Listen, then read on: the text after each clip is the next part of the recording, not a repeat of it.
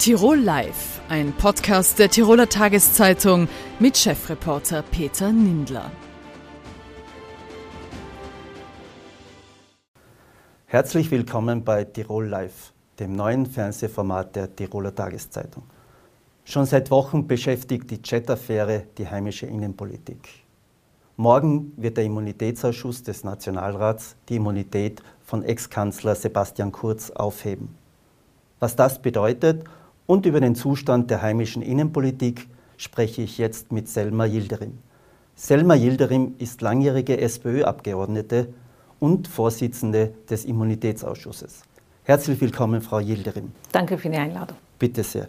Frau Yildirim, morgen wird der Immunitätsausschuss die Immunität von Ex-Kanzler Kurz aufheben. Was bedeutet das in der Realität? Das bedeutet, äh, dass gegen äh, Abgeordnete, also ab dem Zeitpunkt äh, der Angelobung des Sebastian Kurz, genießt er Immunität. Das war als Regierungschef oder Mitglied nicht der Fall. Und äh, ab seit 14. Oktober, glaube ich, wurde er angelobt, ähm, darf die Strafverfolgungsbehörde, darf die WKSDA so lange nicht gegen ihn ermitteln, solange der Nationalrat nicht die Immunität aufgehoben hat.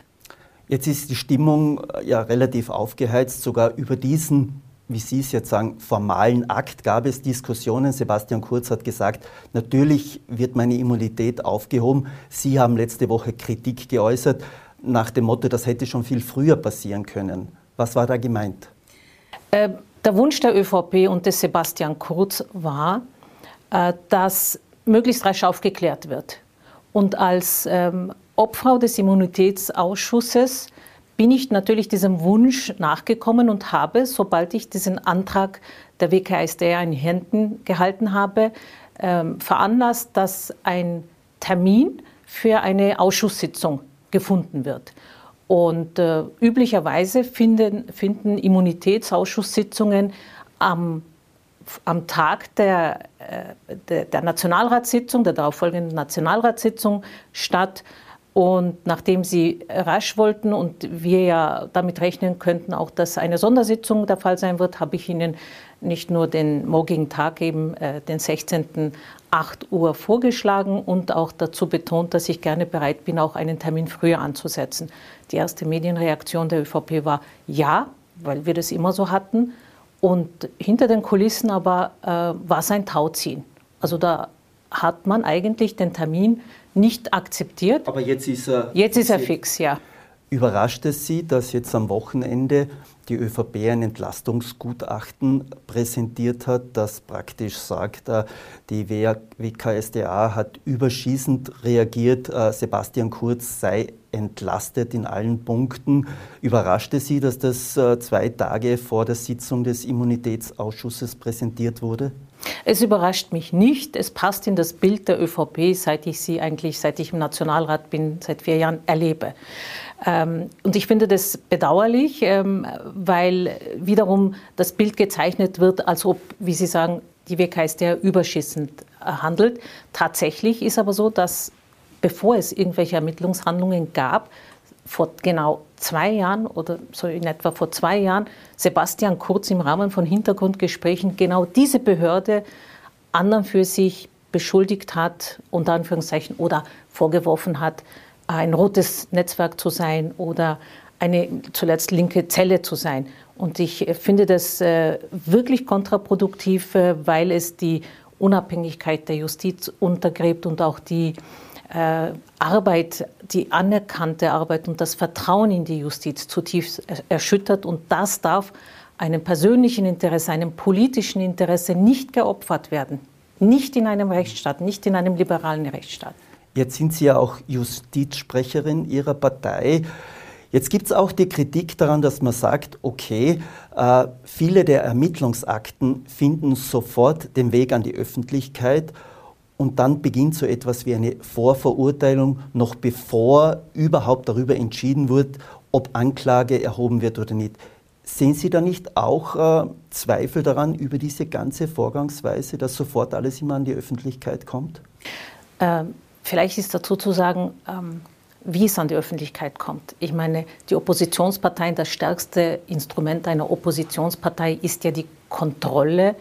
Und zwar eben die schärfste Kontrolle ist die im Rahmen eines Untersuchungsausschusses gegen Regierende, ob sie ihre Arbeit korrekt verrichten und die Vollziehung in Ordnung ist.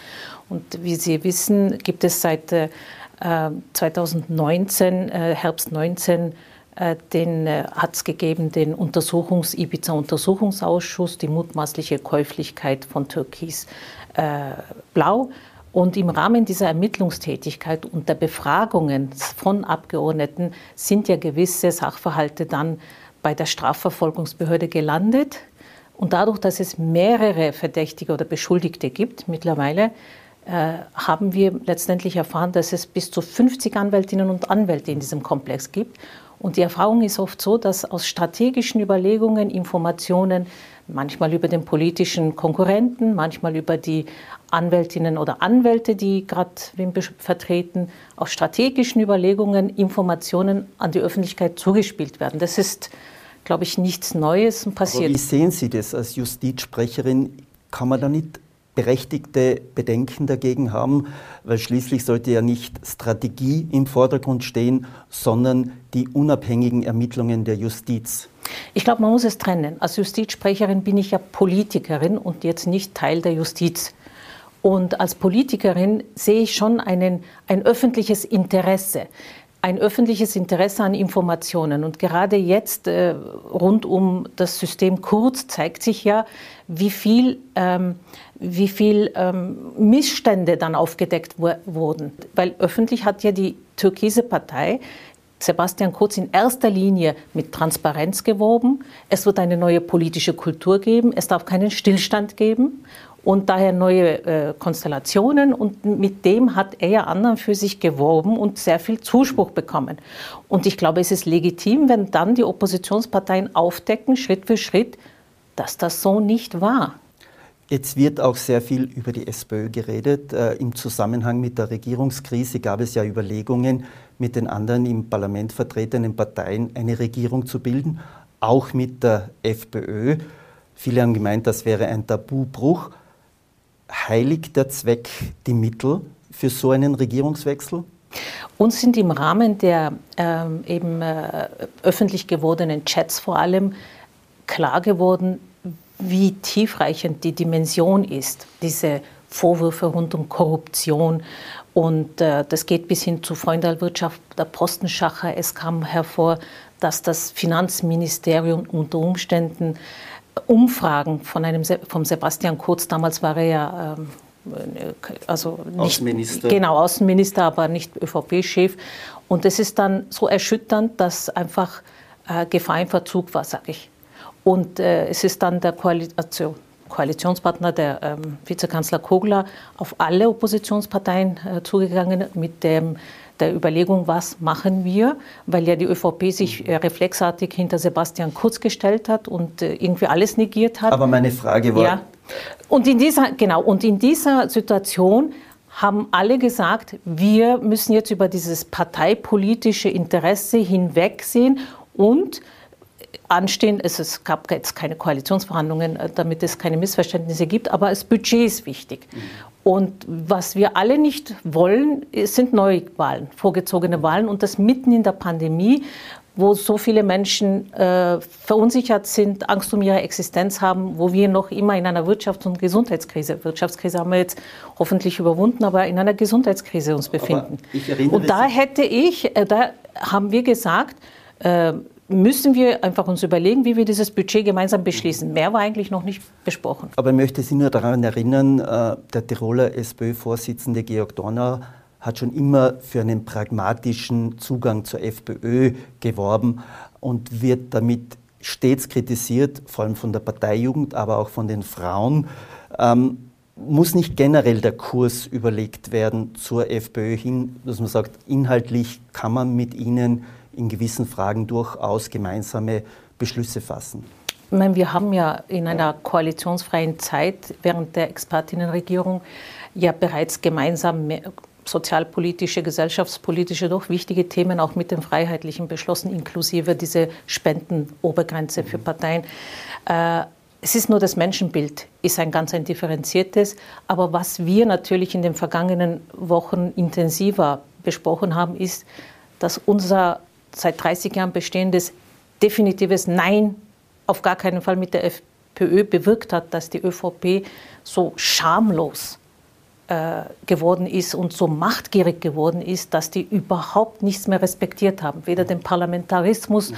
noch demokratische Institutionen. Und das war da, wo wir gesagt haben, jetzt müssen wir mal die Notbremse ziehen und das müssen wir uns einmal anschauen. Vielleicht zum Schluss des Gesprächs zu Georg Dornauer.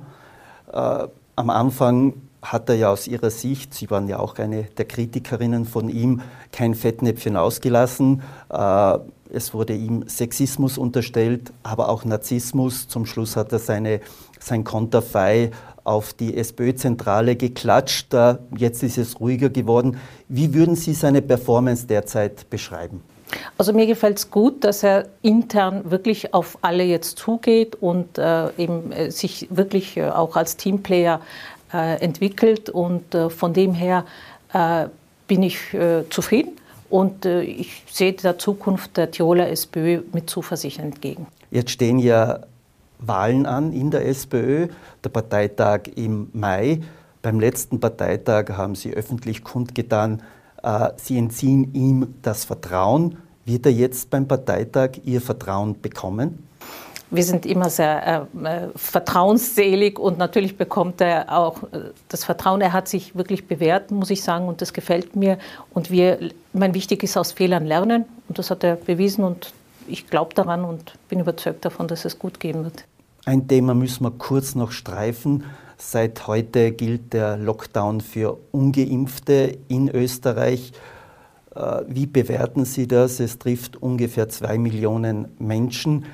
Ist er in der Form gerechtfertigt? Der Kanzler Schallenberg hat gesagt, das ist eine dramatische Maßnahme. Ist er aus Ihrer Sicht gerechtfertigt? Aus meiner Sicht ist diese Maßnahme nicht gerechtfertigt. Ich sehe darin einfach eine populistische Maßnahme. Erstens ist es verfassungsrechtlich im höchsten Grade bedenklich, zweitens nicht vollziehbar und dient wieder mal irgendwie dem populistischen, äh, der populistischen Ansage der türkisen Partei, muss ich sagen. Und äh, ich finde es schade, dass da viele Chancen vertan wurden, dass wir jetzt die vierte Welle haben und Leidtragende eigentlich äh, Personen, äh, Berufsgruppen im Gesundheitsbereich, die eigentlich 20 Monate lang sich regelrecht verausgabt haben und diese Menschen so vom Kopf zu stoßen, finde ich grundlegend falsch und lehne ich daher ab. Vielen Dank für das Gespräch, Frau Yildirim, und noch einen schönen Nachmittag. Danke sehr.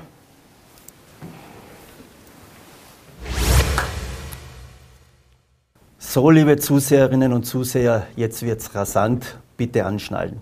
Vor knapp 30 Jahren hat Ingo Appelt in La Plagne in Albertville Olympiagold im Viererbob geholt.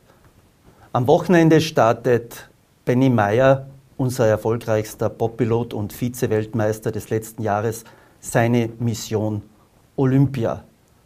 Heute hat er bei uns Zwischenstopp gemacht und wird mit uns ein bisschen reden über die bevorstehende Saison, über Olympia und über die Faszination Bobfahren.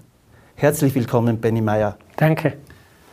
Benny Meyer, kann man sich auf Olympia in Peking wirklich freuen? Was man derzeit von den Athleten hört, ist so ein bisschen surreal, auch dem geschuldet an den Corona-Maßnahmen von China.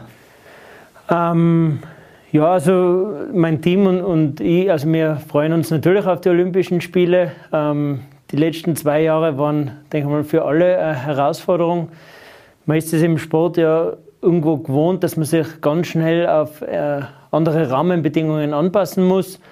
Und sag so gesehen ist im Sport sind wir relativ so abgeschottet von dieser Corona-Situation. Natürlich haben wir unsere täglichen Tests und Maskenpflicht überall auch. Aber sagen wir mal, nichtsdestotrotz, also freuen wir uns jetzt auf die Olympischen Spiele und ein bisschen die, die Ernte der harten Arbeit äh, hoffentlich. Äh, ja, also. Die Ernte der harten Arbeit ist ja eine sehr erfolgreiche Saison im letzten Jahr mit zwei Medaillen bei den Europameisterschaften, mit dem Vize-Weltmeistertitel im Vierer hinter dem großen Star der Szene, Francesco Friedrich. Äh, wie schätzen Sie die heurige Situation ein? Was, was haben Sie so gesehen? Sie haben hier, glaube ich, 43 Testfahrten mhm. im Eiskanal von Yangqing absolviert. Haben Sie da die Konkurrenz auch ein bisschen beobachtet? Ähm, ja, also natürlich, also man schaut da immer ein bisschen auf die Konkurrenz, vor allem bei einer neuen Bahn ähm, schaut man, was machen die anderen Teams so, wo geht die Entwicklung hin.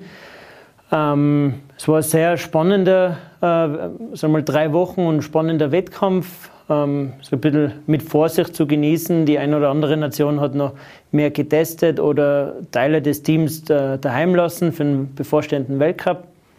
Aber ich denke, es ist äh, so eine sehr interessante Bahn, weil man über das Fahren sehr viel herausholen kann. Also es ist nicht nur Start und Material, sondern es wird sicherlich äh, das fahrerische Können gefordert und da wird sagen wir, ein sehr spannender Wettkampf bevorstehen. Das heißt, es könnte Ihnen gelegen kommen, weil Sie gelten ja in der Bahn als ein ausgezeichneter Pilot im letzten Jahr, glaube ich, auch am Start äh, sehr gut, sehr gut weiterentwickelt.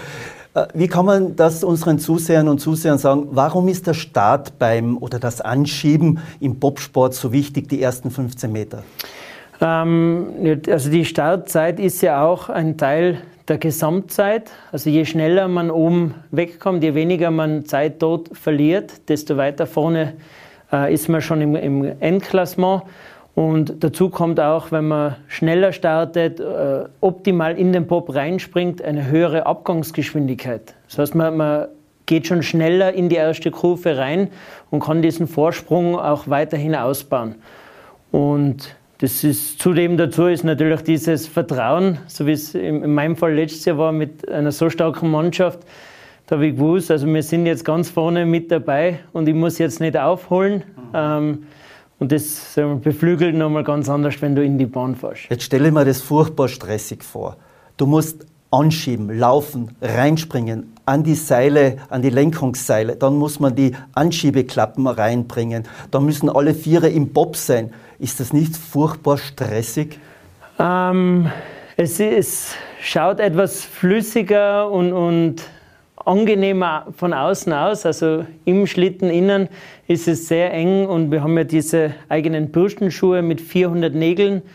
Also da muss wirklich jeder, jeder Handgriff oder auch die Platzierung der Füße optimal passen. Aber wir haben ja vor Ort eine super Anschubstrecke im Sommer, wo wir auch schon den Einsprung und Startvorgang äh, immer wieder trainieren. Und ich sage, mittlerweile ist es schon eine, eine gewisse Routine, und da denkt man jetzt einfach gar nicht mehr zu viel nach. Jetzt, wenn wir ans Bobfahren denken, haben wir im Kopf den Kultfilm Cool Runnings. Der hat ja dem Bobsport doch äh, vom Image sehr viel gebracht, aber spiegelt er wirklich die Realität wieder, so nach dem Motto, naja, nach zwei Monaten Training einmal in der Badewanne ein bisschen ein äh, Seifenkistel anschieben und dann geht schon auf die Bobbahn. Ist das nicht ein bisschen eine falsche Realität, die da wieder gespiegelt wird? Äh, also zunächst, also ist ein super Film, äh, gefällt mir auch sehr gut. Es ist natürlich wie bei vielen Filmen der ein oder andere Bereich etwas wir, fern von der Realität. Ähm, also es wird, sage ich heutzutage, also man muss schon sagen wir, vier, fünf Jahre im Sport sein, dass dieser Traum von den Olympischen Spielen überhaupt realisierbar ist. Die, die berühmte Badewanne-Szene, also mein Team und ich, also wir gehen separat baden oder duschen. Also, also kein, keine vier Leute in der Badewanne. Nein, das nicht. Aber ich sage, die, die Kernessenz, auf was es ankommt, hat der Film, glaube ich, sehr gut wiedergespiegelt. Also du brauchst sehr schnelle äh, Athleten und wir sind ja wochenlang unterwegs, monatelang und da ist eben ganz wichtig, ein guter Teamzusammenhalt. Und ich glaube, das ist auch im Film ein bisschen umgekommen, also wie dieses Team dort gewachsen ist. Und das ist mit Sicherheit das Um und Auf bei so einer langen Saison. Jetzt werden das Ihre dritten Olympischen Spiele sein, also nach äh, Sochi, nach Pyeongchang, jetzt Peking. Und immer wieder hört man, kämpft ihr Bobfahrer in Österreich, obwohl wir eine lange Tradition haben, mhm. mit finanziellen Problemen. Äh, ich glaube, es ist eine der größten Besonderheiten, dass äh, einer ihrer Konkurrenten, der Francesco Friedrich, ihren Bob sponsert. Da steht Bob Team Friedrich drauf. Äh, was passt da nicht in Österreich äh, an der Finanzierung vom Bobsport? Ähm, ja, also der Bobsport, sage, das ist für viele kaum vorstellbar, was für Summen da im Raum stehen. Also ein Pop, da sind wir gleich mal bei, also ein Viererpop bei 100.000 Euro und also Kufensatz ist auch nochmal 10.000. Also da stehen schon Summen im Raum, äh, die sehr schwer zum Aufbringen sind. Und so, wir haben in den letzten Jahren eine, sehr positive Entwicklung durchlaufen. Also wir sind um einiges besser finanziell aufgestellt, als das jetzt noch zu meinen Anfangsjahren war. Und so in diesem Jahr die, die Olympiasaison, die wichtigste Saison, haben wir eigentlich alles umsetzen können, was wir uns da vorgestellt haben. Und sogar als Athlet, so wünscht man sich äh, eine olympische Vorbereitung. Und ja, es ist natürlich persönlich nochmal schön, wenn der, der größte Konkurrent da auch als Sponsor auftritt. Hat eigentlich damals angefangen, weil wir dann Fundraiser gestartet haben. Da hat das klein angefangen. Und Für die Anschieber, damit sie die Anschieber, glaube ich, bezahlen müssen. Genau, oder können. ja. Und ja, und dann hat man sich sag mal, ein bisschen mehr ausgetauscht, ein bisschen so über den Sport, über Vorlinien. Und da ist mittlerweile eine sehr äh, enge und gute Freundschaft draus geworden. Und es ist sagen wir, was Besonderes. Also wir sind ja sehr gut befreundet, aber am Wettkampftag selber ist man natürlich Konkurrent. Ähm, das macht das Ganze, sage ich mal, nochmal besonderer. Jetzt äh, beginnt die Konkurrenz ja wieder am kommenden Wochenende in Innsbruck Eagles. Ähm, korrigieren Sie mich, wenn ich es falsch sage, Ihre beste Platzierung war da, glaube ich, ein achter Platz oder ein, ein siebter Platz. Ähm, was erwarten Sie sich und charakterisieren Sie ein bisschen die Bahn in Eagles? Viele sagen, das ist eigentlich eine ganz leichte Bahn. Ähm, ja, also wir haben also da muss ich korrigieren, also wir haben letztes Jahr einen zweiten Platz im Viererpop. Vierer. Ja, und 2017 einen dritten Platz im Zweierpop. Ähm, Sehen Sie, wie schlecht ich recherchiert ja, habe heute. Ich bin ja schon länger dabei. da, da ist immer wieder mal. Ähm, Eagles ist, ist definitiv eine leichte Bahn zum Runterkommen. Ähm, es, ist, es hat die Tücken, um schnell zu sein. Und der Start ist äh, unglaublich wichtig in Eagles. Ähm, wir haben sagen wir, im Zweierpop von letzten Jahr noch ein bisschen äh, Rechnung offen nach dem verpatzten Saisonstart. Und da haben wir heuer im Sommer äh, sehr viel daran gearbeitet, im Materialsektor als auch im athletischen Bereich nochmal aufgerüstet. Und da bin ich zuversichtlich, dass, dass wir heuer einen deutlich stärkeren Saisonauftakt haben wie letztes Jahr. Könnte sich der erste Weltcupsieg ausgehen? Hm, eventuell. Also, also wir sind sehr gut aufgestellt, wir sind sehr gut vorbereitet. Wir haben noch wenig Vergleich in der Saison heuer. Ähm, sag, was definitiv äh, möglich ist, ist im Viererpop äh, äh Richtung Podestplatzierung und im Zweierpop Richtung Top 6. Es ist neues Material und wir werden jetzt sehen im Wettkampf, äh, wo wir da umgehen und eventuell auf die, die zweite Woche dann nochmal reagieren. Die stärksten Konkurrenten bleiben Deutschland mit Francesco Friedrich, Lochner, aber auch, glaube ich, immer wieder die Letten. Mhm. Äh, wird das heuer gleich bleiben oder erwarten Sie den einen oder anderen Überraschungsmann, der sich da in diese zehn Nationen hineinplatziert? Ähm, also ich denke mal, dass gerade Deutschland, also die, die sind immer äh, sehr stark. Das hat man ja auch in den letzten Jahren gesehen. Die werden nach wie vor ähm, die größte Konkurrent äh, sein für uns. Und dann wird, wird sich zeigen, es gibt ein, russisches Team, ein lettisches Team, ein britisches Team. Also alles sehr, sehr gute Teams. Und da wird sich erst am Wochenende zeigen, also wer, wer wie weit äh, nach vorne gekommen ist über den Sommer. Ähm, aber die, die Olympiasaison ist ja sagen wir, eine sehr lange Saison und da wird sich dann, glaube ich, nach hinten noch das ein oder andere ein bisschen verschieben. Zum Abschluss noch eine Frage, weil wir uns wieder in einem Lockdown, diesmal zwar nur für Ungeimpfte, befinden. Was hat Corona mit einem Spitzensportler äh, wie Sie, was hat das bewirkt? Äh, was hat das verändert?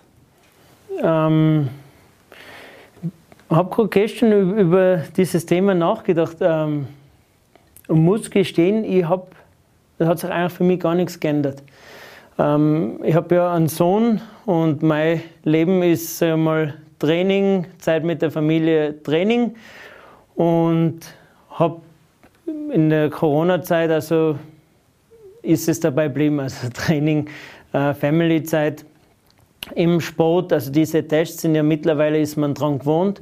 Das fühlt sich fast an, als ob das ein Teil des Sports ist, also wie es auch eine Dopingkontrolle ist. Das gehört halt mittlerweile dazu. Und also für mein Team und mich, sagen wir mal, im Sport, man lernt, äh, sich auf die Dinge zu fokussieren, die man kontrollieren kann. Und so diese Pandemie ist nicht in meiner Kontrolle, deswegen habe ich da auch sehr wenig Beachtung und, und Fokus geschenkt. Also, also wir befolgen alle Regeln und Vorschriften, das natürlich, aber der Fokus ist bei uns auf dem Sport und wir sind sagen wir, richtig gut aufgestellt in Österreich, dass wir die Möglichkeit haben, trotz diesen Vorschriften weiterhin unser Training zu machen und auf der Poppanom zu fahren. Also eigentlich relativ wenig als Sportler. Dann bedanke ich mich für das Gespräch und wünsche eine vor allem gesundheitlich unfallfreie Saison und natürlich für das Ziel Olympia in Peking. Was wünscht man sich? Wahrscheinlich Edelmetall, in welcher Farbe auch immer. Danke fürs Gespräch. Danke. Viele Tirolerinnen und Tiroler können sich das Wohnen nicht mehr leisten. Obwohl das Land beinahe im Halbjahrestakt Wohnpakete schnürt, explodieren die Mieten und die Grundkosten und generell die Immobilienpreise. Warum das so ist, frage ich jetzt Wohnbaulandesrätin Beate Ballfrader. Sie ist auch ÖVP-Arbeitnehmerchefin. Herzlich willkommen bei uns im Studio. Grüß Gott, Herr Nindler.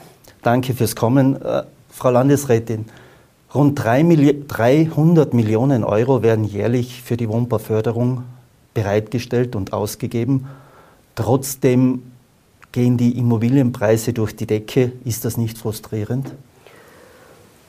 Doch, Herr Nindler, das ist manchmal sehr frustrierend. Als zuständige Landesrätin für Wohnbauförderung schnüren wir äh, wirklich immer wieder neue Pakete, um Wohnen leistbarer zu machen.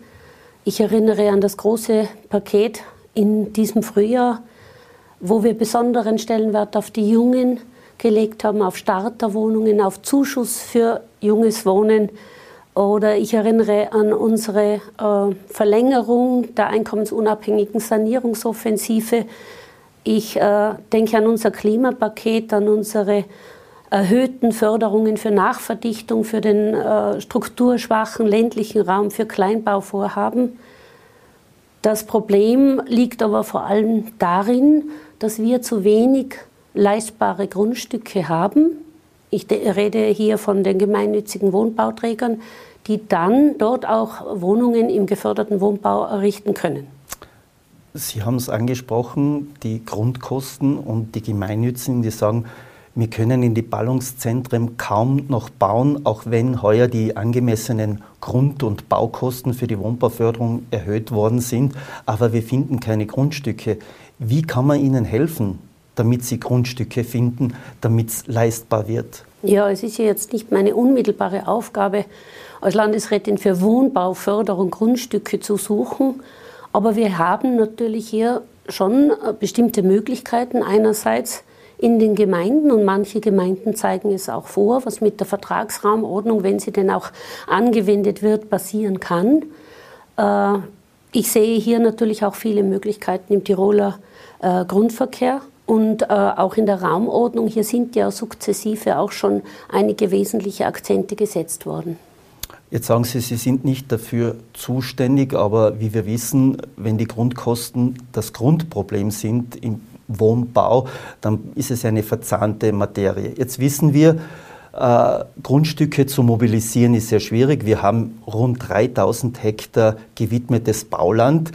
Äh, das verknappt wieder. Äh, wie soll man das lösen? Sie haben ja, Sie haben mal ausgesprochen, hoppala, wir müssen die endlich in die Mobilisierung bringen. Ja, das ist richtig. Abgesehen jetzt von Aktionen wie sicheres Vermieten äh, und andere in meinem Ressort angesiedelte Aktivitäten braucht es vor allen Dingen ganz entscheidende, wichtige Schritte gegen diese Baulandhortung, die nach wie vor stattfindet. Äh, hier gäbe es natürlich Möglichkeiten, äh, auch im Grundverkehrsgesetz, dass die Gemeinden in das Interessentenmodell kommen. Die Gemeinden wissen vor Ort, wo Grundstücke sind. Sie wissen vor Ort, wo auch ein Bedarf an geförderten Wohnungen besteht. Das ist ja nicht in allen 279 Gemeinden gleich.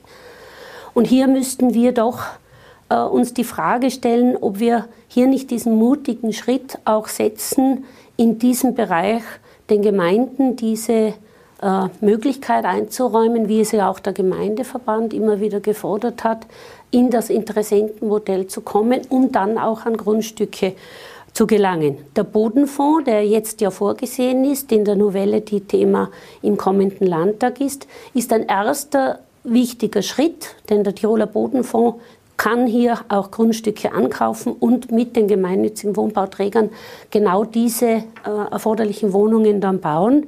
Aber der erste Schritt wird nicht ausreichen, wenn wir dieses Problem bewältigen wollen. Jetzt würde ich mal suffisant sagen, elf Meter verschossen. Am Mittwoch oder Donnerstag wird die neue Grundverkehrsnovelle beschlossen. Äh, man hätte hier schon die Gemeinden als Interessenten in den Grundverkehr hineintun können. Die Opposition hat das gefordert, der Gemeindeverband hat das gefordert, die Stadt Innsbruck hat das gefordert. Nur Schwarz-Grün hat all diese Forderungen abgelehnt. Ja, ich habe mich mehrfach in diese Richtung geäußert, dass äh, diese Möglichkeit für die Gemeinden eingeräumt werden soll. Äh, ich bin mit meinen Argumenten hier leider nicht ganz durchgedrungen.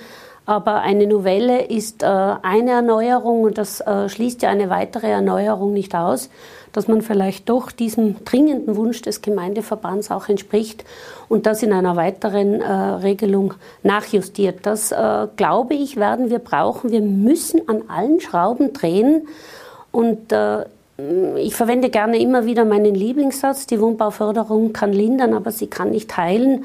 Der Heilungsprozess äh, für diese Bodenknappheit in unserem Land, der ohnehin besteht, das wissen wir auch, äh, der muss äh, angestoßen werden von uns allen und da werden auch wir in unserer Partei ein Umdenken brauchen. Fehlt nicht auch generell der Mut für rasche Lösungen. Allein wenn man in Innsbruck denkt, wir haben mehr als 30.000 Studierende. Wir haben, glaube ich, fünf Jahre herumdiskutiert über einen Studentencampus. Er ist in allen Regierungsprogrammen verankert, sowohl in der Stadt Innsbruck als auch im Land Tirol. Und erst jetzt gibt es das erste Projekt mit 90 Wohneinheiten. Sind wir nicht auch teilweise zu langsam am Weg? Ja, unbedingt sind wir hier zu langsam am Weg, aber da muss ich den Ball doch äh, der Stadt Innsbruck zuspielen. Wir haben bereits vor dreieinhalb Jahren in unserem Regierungsprogramm verankert 50 Millionen zusätzlich für studentisches Wohnen. Äh, ich habe mehrfach Sitzungen angestoßen. Wir haben die äh, gemeinnützigen Wohnbauträger eingeladen. Wir haben alle Player an einen Tisch geholt. Äh, es wurden Projekte priorisiert. Warum das dann letztendlich so lange gedauert hat. Jetzt in der kommenden Woche kann ja der Spatenstich zum ersten studentischen äh, Wohnen gesetzt werden. Äh, das liegt hier eindeutig in der Verantwortung der Stadt. Ich war nicht glücklich darüber und ich denke mir, wir haben noch weitere Projekte in der Pipeline. Man muss hier auch in der Stadtplanung und in der Entscheidungsfindung in der Stadt rascher vorankommen. Da bin ich ganz Ihrer Meinung. Jetzt gibt es ja ein Problem, das vor allem im städtischen Bereich oder in den Ballungszentren drängend ist. Das sind sehr, sehr viele Wohnungen, die rein als Anlegerwohnungen gekauft werden. Hat er nicht auch die Stadtpolitik dementsprechend versagt, indem sie bei den Bebauungsplänen oder in der Widmung einfach zu viel zugelassen hat? Also hier sind sicher Fehler passiert in der Geschichte der Stadtpolitik. Äh, wenn man Fehler erkennt, ist das ein erster Schritt. Wenn man dann bereit ist, sie rasch auszuräumen, ist das der nächste Schritt. Ich sehe, dass jetzt auch in der Stadt etwas in Bewegung kommt, äh, dass wir vor allen Dingen äh, in diesen Raumordnungskonzepten auch das, was ja im Gesetz, in der Raumordnungsnovelle, die mein Kollege eingebracht hat, bereits verankert ist, Wohnflächen für den geförderten Wohnbau auszuweisen. Die Stadt hat kurz davor ihr Konzept beschlossen und das wäre äh, jetzt auch für zehn Jahre umzusetzen. Die Stadt ist aber nicht gehindert, das früher zu tun und endlich diese Vorbehaltsflächen auszuweisen. Aber jetzt muss ich Sie wieder ein bisschen korrigieren. Die Stadt Innsbruck in Wahrheit torpediert hat die Vorbehaltsflächen die ÖVP zusammen mit FPÖ und der ehemaligen Bürgermeisterliste für Innsbruck. Ja, das macht aber die Situation nicht besser, wer es torpediert hat. Es ist verhindert worden, es ist blockiert worden und ich bin froh, dass hier der Arbeitnehmerflügel äh, der Stadt Innsbruck diese äh, diese Blockade aufgegeben hat und gefordert hat, das, was äh, wir schon lange von Seiten äh, des Landes und auch von Seiten des AAP Tirol gefordert haben, nämlich diese Vorbehaltsflächen auszuweisen. Meines Erachtens bräuchte es hier sogar auch noch einmal eine Nachschärfung im Raumordnungsgesetz, nämlich dass äh, nicht nur Vorbehaltsflächen auszuweisen sind, sondern je nach Gemeinde, je nach Bedarf sogar ein gewisser Prozentsatz vorgeschrieben wird. Äh, denn Vorbehaltsfläche auszuweisen ist äh, für mich dort zu wenig weitgehend, gerade in einer Stadt wie Innsbruck, aber auch in anderen Hotspots in unserem Land, wo es fast unmöglich ist, geförderten Wohnbau umzusetzen. Jetzt überschattet Corona natürlich vieles in der Politik, in der Umsetzung. Sie sind auch für die Schulen zuständig. Äh, welche Sorgen haben Sie derzeit? Auch die Sorge, dass man wieder ins Distance Learning gehen muss? Also diese Sorge überschattet natürlich alles und meine klare Position, hier bin ich aber mit dem Herrn Minister und mit meinen Kolleginnen und Kollegen aus den anderen Bundesländern vollkommen äh, eins, einig. Äh, wir müssen die Schulen offen halten und es sind alle Mittel die das ermöglichen, recht. Sie sind beschwerlich. Ich denke hier an das Maskentragen, an das, äh, an das mehrmalige Testen, aber das sind die gelinderen Mittel. Äh, Distance Learning, ein generelles Distance Learning kann und will ich mir nicht vorstellen. Wie sehen Sie das Problem, dass doch ein Teil der Pädagoginnen und Pädagogen nicht geimpft sind, wären Sie für eine Impfpflicht äh, in diesem Bereich analog zu den Vorschlägen vom Gesundheitsminister Mückstein im Gesundheitswesen? Also ich sehe, dass unsere Schulen und vor allen Dingen die elementarpädagogischen Einrichtungen äh, wirklich an den, an den äh, äh Zenit kommen. Sie äh, schaffen es nicht mehr, einen regulären Betrieb aufrechtzuerhalten. Wir haben heute 100 äh, Mitarbeiterinnen und Mitarbeiter im elementarpädagogischen äh, Bereich, die äh, positiv getestet wurden, die also jetzt ausfallen. Wir haben aber gleichzeitig den Qualitätsauftrag. Äh, es soll ja nicht nur eine Betreuungseinrichtung oder Betreuungsstätte sein, es sind ja Bildungseinrichtungen. Diese Aufträge können nicht mehr erfüllt werden. Gruppen müssen zusammengelegt werden. Äh, ich denke, wir werden hier drastischere Schritte uns überlegen müssen, damit sich die Menschen impfen lassen, vor allen Dingen in jenen Bereichen, wo sie sehr viele soziale Kontakte haben. Das ist in den äh, elementarpädagogischen Einrichtungen so. Äh, in den Schulen ist die Durchimpfung höher, wesentlich höher. Wir sind hier bei 80 Prozent. Äh, aber äh, drastische Maßnahmen heißt für mich, den, auch den Druck auf das Impfen zu erhöhen. Mit einer Pflicht? Äh, die Pflicht selbst muss der Bund vorgeben. Ich kann mich aber hier den Ausführungen meiner Kollegin, der Gesundheitslandesrätin schon anschließen. Wenn diese alle, all diese Maßnahmen nicht greifen, werden wir zur Aufrechterhaltung des Schul- und Bildungssystems, das eben äh, von klein beginnt, äh, andere Überlegungen anstellen müssen. Zum Abschluss eine Frage, die die Politik betrifft, also die Parteipolitik. Was ist der Unterschied zwischen einer schwarzen Politikerin und einer türkisen Politikerin? Also ich kann nur für mich sprechen, weil ich eine schwarze Politikerin bin. Äh, für mich bedeutet äh, eine schwarze, eine ÖVPlerin zu sein, äh, das Ohr mehr beim Volk als bei einer Einzelperson zu haben. Es bedeutet für mich, vom christlich-sozialen Gedanken geleitet zu sein, äh, in der Mitte zu stehen. Volkspartei vermittelt ja oder sollte es vermitteln, dass sie für das gesamte Volk da ist. Schwarz bedeutet für mich nicht äh, rechten oder ganz rechten Extremisten das Wort zu reden, um Wählerstimmen zu gewinnen. Äh, ich bin dieser Überzeugung immer treu geblieben und die vielen, vielen E-Mails und WhatsApps und Anrufe in den letzten Wochen bestätigen mich, dass mein Weg, den ich von Anfang an gegangen bin, der richtige ist. Wird dieser Weg nach der Landtagswahl 2023, Anfang 2023 weitergehen? Werden Sie wieder kandidieren?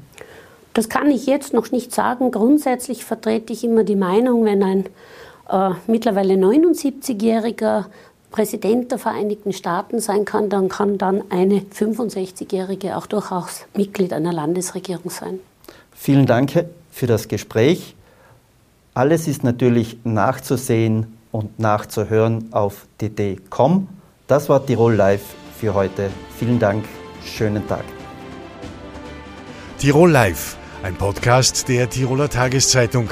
Das Video dazu sehen Sie auf tt.com.